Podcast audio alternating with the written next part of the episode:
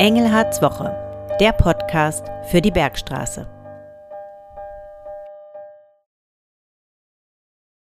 Herzlich willkommen zum Podcast Engelhards Woche. Schön, dass Sie wieder dabei sind. Wir hatten es ja in der letzten Woche bereits angekündigt. Heute wollen wir mal über ein Lifestyle-Thema reden. Und zwar über die Fehlerkultur. Denn klar ist eins, wir alle machen Fehler. Aber wie sollte man mit Fehlern umgehen und warum ist der Umgang mit Fehlern so wichtig? Diese Kernfragen wollen wir unter anderem heute beantworten. Und natürlich wird es am Ende wieder jede Menge Veranstaltungstipps geben. Dies ist die Aufnahme für die 38. Kalenderwoche und mein Name ist Cornelia von Posa. Mit dabei natürlich Landrat Christian Engelhardt. Guten Tag, auch ich begrüße Sie ganz herzlich. Unser heutiges Thema, die Fehlerkultur, ist sowohl im Berufsleben als auch im Privaten ein wichtiges. Wie kann man die richtige Balance zwischen den beiden Extrempositionen finden? Also weder sagen, nur ja keinen Fehler machen, aber auch nicht sagen, einfach mal loslegen, egal was beim letzten Mal schiefgegangen ist. Doch zunächst wie immer unser Wochenrückblick. Herr Engelhardt, was war bei Ihnen und in der Kreisverwaltung los in dieser Woche?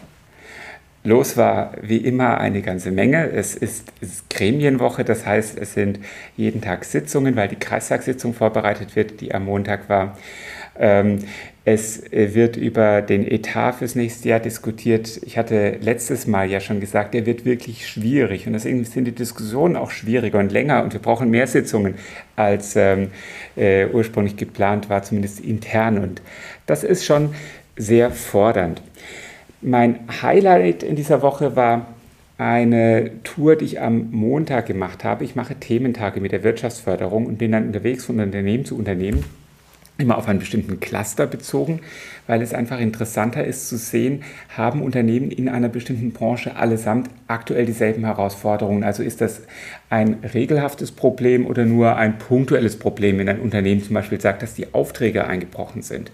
Und so war die Unternehmenstour zum Thema Baugewerbe und was sich tatsächlich sehr zeigt, die Aufträge im privaten Bau sind dramatisch eingebrochen. Ähm, die Unternehmen haben zum Teil noch viel zu tun, weil es einen Rücklauf noch gab, aber die Aufträge für die Zukunft sind deutlich weniger geworden. Vor allem privat gebaut wird derzeit kaum noch. Und das sagen auch die Banken. Ich war gestern Abend mit den Vorständen der Banken hier äh, der Region zum Essen abends. Das mache ich auch einmal pro Jahr. Und die privaten Hausdarlehen gehen dramatisch zurück. Das heißt, die Konjunkturkrise und die hohe Inflation, die hohe Zinsbelastung, die wirkt sich natürlich jetzt auch deutlich aus. Können Sie schon was mit Blick auf den Kreis sagen? Wie wird es beim Kreis aussehen mit den Bautätigkeiten, den Sanierungstätigkeiten im nächsten Jahr? Ist es ungefähr in dem Umfang geplant, wie es in diesem Jahr aussieht? Wir bauen volles Rohr. Und das müssen wir, weil wir ja ein Wachstumskreis sind und deswegen unsere Infrastruktur, insbesondere auch im Bereich Schulen, dringend vorantreiben müssen. Aber auch andere Themen wie Straßenbau oder auch der Bau von Schienenwegen, das macht jetzt die Bahn, läuft hier in diesem Kreis volles Rohr. Und da ist, ganz ehrlich gesagt, die Krise des privaten Baus sogar etwas hilfreich, weil wir einfacher Unternehmen bekommen. Aber für die Wirtschaft ist es natürlich ein Problem. Mhm. Gab es in dieser Woche auch ein Aufregerthema? Naja, äh, Aufregerthemen sind im Augenblick meist bundespolitisch. Und das große Aufregerthema ist ganz sicher die Flüchtlingssituation.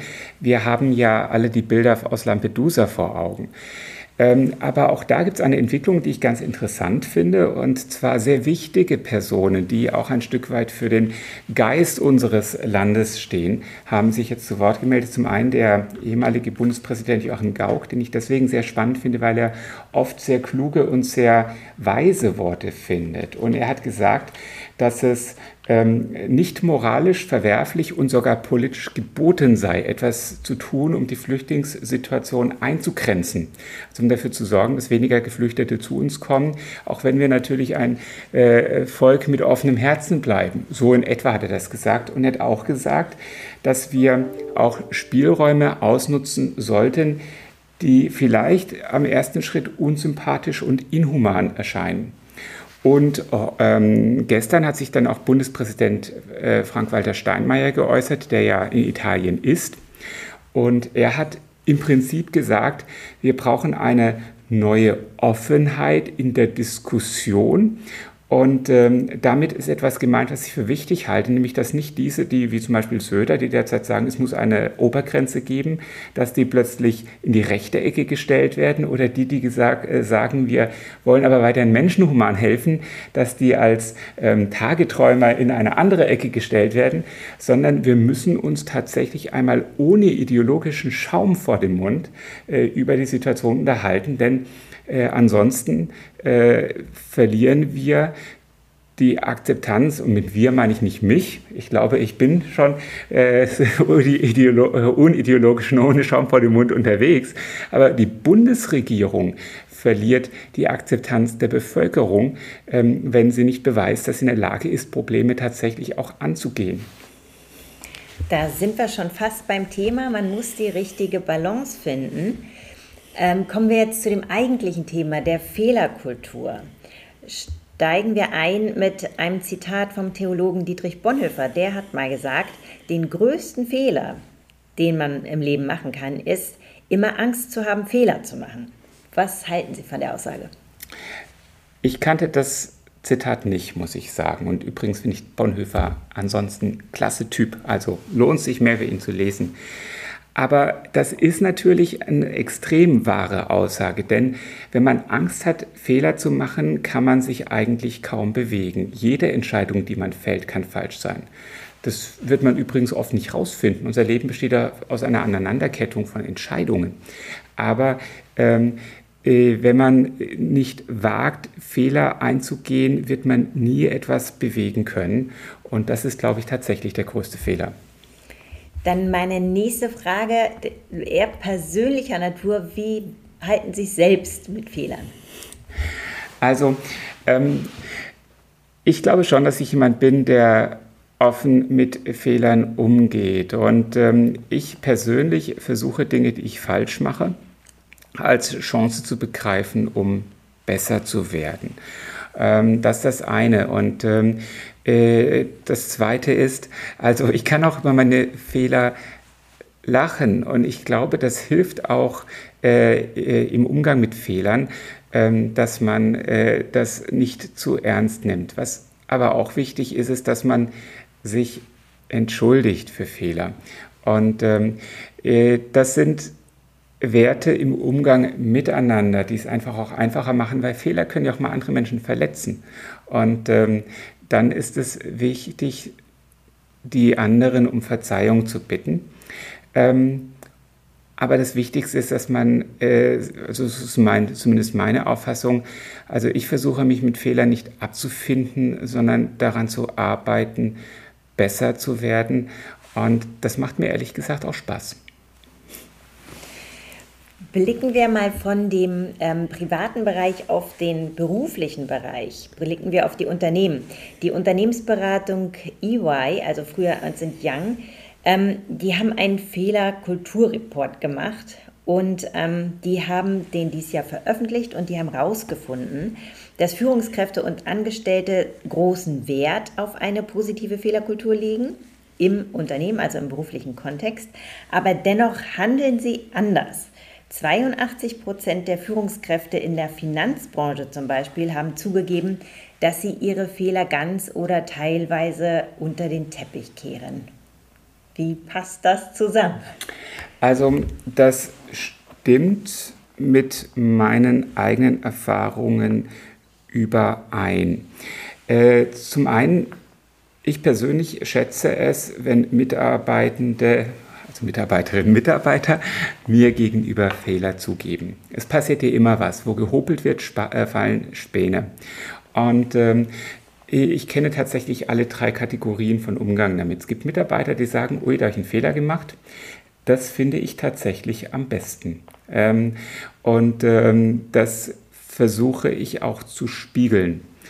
Und auch wenn ich Mitarbeiter bewerte und sie haben mir zuvor gesagt, dass sie da Fehler gemacht haben, dann nehme ich das eher positiv auf. Dann gibt es welche, die versuchen, die Fehler ähm, äh, zu verbergen, indem sie sich irgendwie rausreden. Ähm, und dann gibt es die dritte Kategorie, die finde ich persönlich am ärgerlichsten. das sind äh, die Personen, die versuchen, die Fehler anderen in die Schuhe zu schieben. Und ähm, das ist eigentlich ein sogenanntes No-Go. Also das gefällt mir nicht.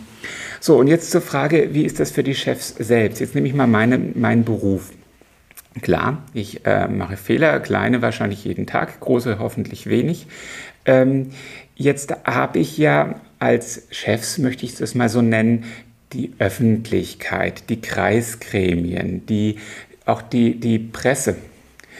Ähm, ich habe aber nicht wirklich Vertrauen darauf, dass ähm, die ähm, sozusagen Fehlerkultur leben. Also dass wenn ich sage, dass das ist falsch gelaufen, dass sie sagen, Herr Engelhardt, gut, dass Sie den Fehler zugeben. Wir ähm, machen ja alle Fehler. wir machen ja alle Fehler, sondern da wird ganz schön schnell draufgehauen. Also gerade die Opposition, die empfindet ja ihre Aufgabe, am besten irgendwie Fehler zu finden, um draufzuhauen. Und deswegen ist es natürlich auch schon so, dass wenn hier etwas äh, falsch läuft intern, dass äh, wir, und damit meine ich auch schon die gesamte Führungsmannschaft, Sie als Pressestelle kennen das ja auch, dass wir einerseits gucken, okay, wie können wir daran arbeiten, dass solche Fehler nicht passieren, daraus lernen. Intern gehen wir ganz offen mit Fehlern um, aber dass wir dann gleichzeitig gucken, ei, was machen wir denn, dass der Fehler kein so großes Thema wird? Oder was äh, machen äh, oder wie reagieren wir öffentlich darauf, wenn das von jemand angesprochen wird? Und so ist das vermutlich bei Führungskräften Unternehmen auch, dass sie zwar einerseits es schätzen, wenn Mitarbeiter Fehler auch bei sich sehen, weil auch die Mitarbeitenden damit ja besser werden können. Man kann die auch unterstützen, sich zum Beispiel auch weiterzubilden oder bestimmte Kompetenzen zu entwickeln. Aber ähm, dann die Chefs Angst haben, dass es bei ihrem Chef so ist, dass er es nicht so sieht. Aber zusammenfassend können wir eigentlich sagen, es ist immer ein guter Weg zu erklären, wie kam es denn zu dem Fehler, also auch in der Öffentlichkeit. Ja, äh, und das bereiten wir dann ja auch oft vor, dass wir einfach, wenn wir sehen, da ist das schwierig, dass wir dann äh, vorbereiten zu erklären, warum es so ist. Was mir wichtig ist, ist das Signal an meine Mitarbeiterinnen und Mitarbeiter, dass ich es schätze, wenn Mitarbeiter dann, wenn Fehler passiert sind, diese Fehler offen ansprechen und äh, wir dann gegebenenfalls auch gemeinsam schauen, wie kann man darauf reagieren wenn es eben darum geht, gewisse Kompetenzen zu verbessern. Ich möchte noch auf ein nächstes Ergebnis ähm, dieser Studie von EY kommen. Und zwar, laut 50 Prozent der Führungskräfte gefährdet eine mangelnde Fehlerkultur die Innovations- und Wettbewerbsfähigkeit von Unternehmen. Das sehe ich absolut so. Und da möchte ich jetzt mal das Thema Digitalisierung nehmen, das für mich eine ganz große Rolle spielt. Wenn man versucht, irgendwo Vorreiter zu sein, also innovativ zu sein, muss man neue Wege beschreiten. Und neue Wege können, das ergibt sich übrigens aus der Logik, können die falschen sein. Also wenn man ohne eine Karte in einem Gebirge zum Beispiel unterwegs ist und einen Weg auf den Gipfel sucht und einfach nur irgendeinen Weg geht, dann muss man zum einen schon ein bisschen vorsichtig laufen, damit man nicht abstürzt. Aber ähm, äh, man muss halt auch Wege austesten und wird dann feststellen, ja, der geht nicht zum Ziel. Äh, Wenn es eine Karte gibt, ist es besser, eine Karte zu nehmen, aber es gibt eben auch Gebirge, die so neu sind, also auf der Erde nicht wirklich, aber es gibt Themen, die so neu sind, dass es noch keine, noch keine Roadmap gibt, also noch kein, keine Best-Practice-Beispiele, an denen man sich orientieren kann, sondern einfach sagen muss, wir probieren es mal so. Und wenn das nicht gelingt, probieren wir es mal so. So funktioniert Entwicklung. Und hätte nicht immer irgendein Mensch irgendwas Neues probiert, dann würden wir noch in Höhlen leben. Das muss man sich einfach mal überlegen. Das heißt, alles, was entwickelt wurde, wurde entwickelt, weil irgendjemand probiert hat. Und das meinen Sie, wie oft sich wahrscheinlich Karl Benz mit irgendeinem Motor versucht hat, der nicht gelaufen ist, bis er den hatte, der funktionierte. Und wenn wir uns nicht trauen in Deutschland, und ich glaube, im Augenblick sind wir oftmals ein bisschen zu vorsichtig, wenn wir uns nicht trauen, einfach Dinge auszutesten und zu riskieren, dass es auch mal falsch ist und auch zu erklären, Mensch, da habe ich jetzt Ressourcen aufgewendet, um was zu probieren, was halt nicht geht, dann stehen wir auf der Stelle und das ist das Schädlichste, wie Bonhoeffer schon sagte. Wunderbar. Ein kleiner Hinweis noch zum Ende. Wenn Sie das Wort Fehler nehmen und das einfach mal die Buchstaben ein bisschen umdrehen und damit spielen, dann kann das Wort Helfer rauskommen. In diesem Sinne, machen Sie Fehler, stehen Sie dazu und lernen Sie daraus. Nun ganz am Ende unseres Podcasts die Veranstaltungstipps. Herr Gerhard, was sollten wir nicht verpassen die nächste Woche? Es ist eine ganze Menge los und ich weiß gar nicht, wie ich mein Wochenende geregelt bekomme, denn es sind echt viele Termine. Ähm, es ist zum Beispiel Interkulturelle Woche, die beginnt am Samstag in Heppenheim. Die Interkulturelle Woche ist mit einem vielfältigen Programm wirklich interessant und der Auftakt ist am Samstag im Kastanienhof in Heppenheim. Ähm, wahrscheinlich noch ein bisschen größer ist das Lichterfest in Hirschhorn. Klar, Hirschhorn feiert 1250 Jahre Jubiläum. Das ist mal wirklich ein stolzes Jubiläum. Und ähm, das ist am Samstag und am Sonntag. Für die Heppenheimer und auch für einige Mitarbeiter der Kreisverwaltung, unter anderem auch für mich, und für mich ist das eine Premiere, ist der Altstadtlauf. Äh, der ist am Freitag und ähm, dort starten Mitarbeiter von Firmen, Sportvereinen, aber auch Einzelläufer und rennen um die Altstadt. Und ich hoffe, ich bin der erste Läufer der Kreisstaffel, der Kreisläufer heißt die Staffel, mhm. glaube ich, ähm, dass ich nicht komplett die Zeit versaue oder einen Fehler bei der Übergabe des Staffelstarts mache. Die Alternative wäre aber gewesen, ich laufe gar nicht mit. Und das wäre auch ein Fehler gewesen. Und ein Riesenprogramm das wird sozusagen ein Feuerwerk der Programmpunkte. Das Programm ist ein halbes Telefonbuch, ist die Eröffnung des Sport- und Bewegungscampus in Bürstadt. Die Bürgermeisterin die ist kaum noch zu bremsen bei all dem, was sie erzählt. Das ist morgen Vormittag schon der große Auftakt mit Ministerpräsident unter anderem. Und dann geht es eine ganze Woche lang Schlag auf Schlag weiter. Und am nächsten Wochenende ist am 30.09. das Klimaforum und am 1.10. ist Biodiversitätskonferenz. Und ich werde am 1.10. ein Jahr älter. Das heißt, ich feiere sozusagen mit Freunden in Bürstadt ein bisschen.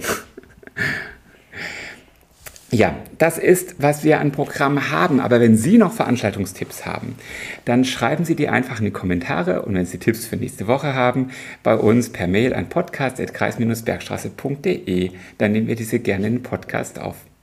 Ja, wir hoffen, heute waren auch wieder spannende Informationen für Sie dabei. Damit beenden wir unseren Podcast für heute.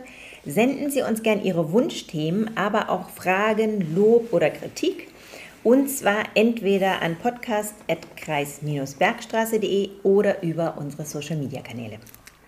Genau, schreiben Sie uns gerne, senden Sie auch Ihre Fragen, wenn Sie welche an mich oder die Kreisverwaltung haben. Heute ist übrigens Donnerstag. Wir nehmen das natürlich ein bisschen davor auf, es muss ja noch angeguckt, bearbeitet werden. Und an diesem Donnerstag ist Internationaler Dankeschön-Tag. Und deswegen Dankeschön an Sie, dass Sie uns äh, folgen und äh, Dankeschön für die gute Interaktion. Mir macht es übrigens alles ziemlich Spaß. Und bis zur nächsten Woche. Und Dankeschön Ihnen, Frau von Poser, für die Vorbereitung des Ganzen.